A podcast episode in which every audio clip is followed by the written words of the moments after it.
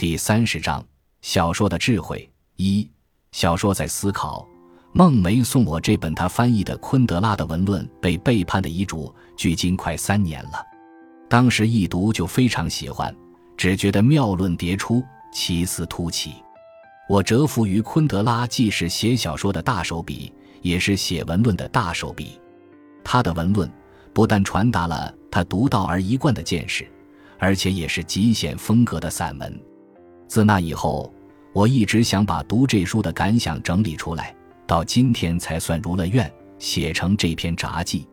我不是小说家，我所写的只是因了昆德拉的启发而对现代小说精神的一种理解。一小说在思考，小说曾经被等同于故事，小说家则被等同于讲故事的人。在小说中，小说家通过真实的或虚构的，经常是半真实半虚构的故事描绘生活，多半还解说生活。对生活做出一种判断，读者对于小说的期待，往往也是引人入胜的故事，以故事是否吸引人来评定小说的优劣。现在面对卡夫卡、乔伊斯这样的现代小说家的作品，期待故事的读者难免困惑甚至失望了，觉得他们简直不像小说。从前的小说想做什么是清楚的，便是用故事讽喻。劝诫或者替人们解闷。现代小说想做什么呢？现代小说在思考。现代一切伟大的小说都不对生活下论断，而仅仅是在思考。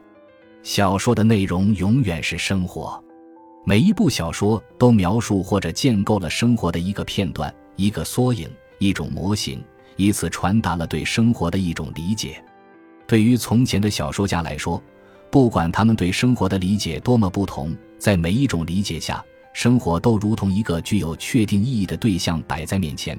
小说只需对之进行描绘、再现、加工、解释就可以了。在传统形而上学崩溃的背景下，以往对生活的一切清晰的解说都成了问题。生活不再是一个具有确定意义的对象，而重新成了一个未知的领域。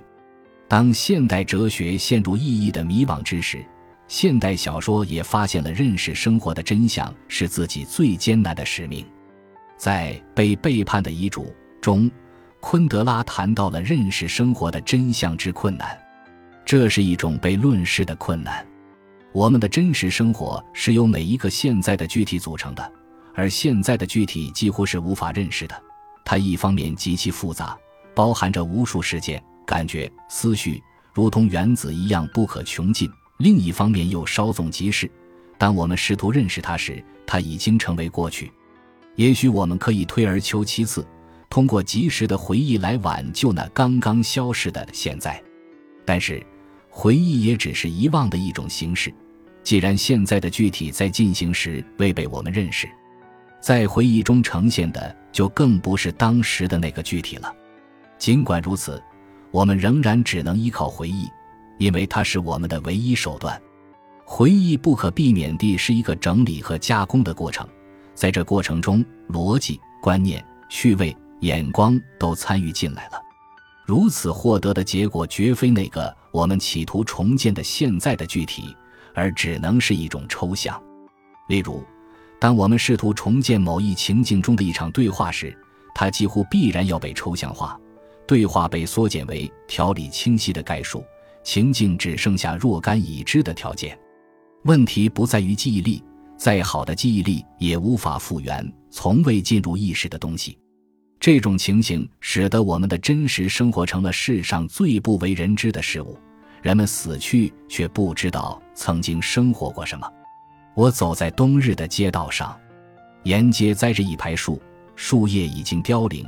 只剩下光秃秃的枝干，不时有行人迎面走来，和我擦身而过。我想到，此刻在世界的每一个城市，都有许多人在匆匆走着，走过各自生命的日子，走向各自的死亡。人们匆忙地生活着，而匆忙也只是单调的一种形式。匆忙使人们无暇注视自己的生活，单调则使人们失去了注视的兴趣。就算我是一个诗人、作家、学者，又怎么样呢？当我从事着精神的劳作时，我何尝在注视自己的生活？只是在注视自己的意向、题材、观念罢了。我思考着生活的意义，因为抓住了某几个关键字眼而自以为对意义有所领悟。就在这同时，我的每日每时的真实生活却从我手边不留痕迹地流失了。好吧，让我停止一切劳作，包括精神的劳作，全神贯注于我的生活中的每一个现在的具体。可是，当我试图这么做时，我发现所有这些现在的具体不再属于我了。我与人交谈，密切注视着谈话的进行，立刻发现自己已经退出了谈话，仿佛是另一个虚假的我在与人进行一场虚假的谈话。我陷入了某种微妙的心境，于是警觉地反身内视，却发现我的警觉使这微妙的心境不翼而飞了。一个至死不知道自己曾经生活过什么的人。我们可以说，他等于没有生活过。一个时刻注视自己在生活着什么的人，他实际上站到了生活的外边。人究竟怎样才算生活过？感谢您的收听，本集已经播讲完毕。喜欢请订阅专辑，关注主播主页，更多精彩内容等着你。